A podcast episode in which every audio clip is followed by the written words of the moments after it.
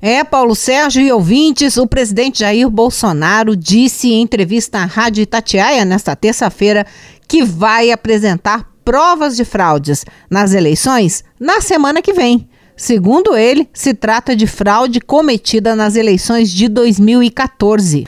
Eu espero a semana que vem apresentar as provas de fraude aqui nessa sala onde você está. Né?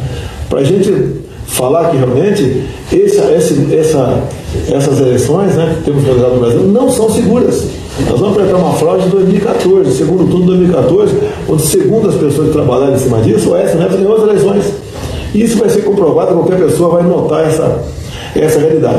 Bom, não há dúvida que o presidente Bolsonaro está puxando a corda aí em relação ao voto impresso. Já declarou que está vendo aí que o Congresso pode não aprovar o voto impresso e, se isso ocorrer, está dando a entender aí que não vai disputar as eleições do ano que vem. Para a gente relembrar, a eleição de 2014, a que se refere Bolsonaro, sobre uma possível em que houve essa possível fraude, teve dois turnos. O segundo foi disputado por Dilma Rousseff e Aécio Neves. Dilma foi reeleita.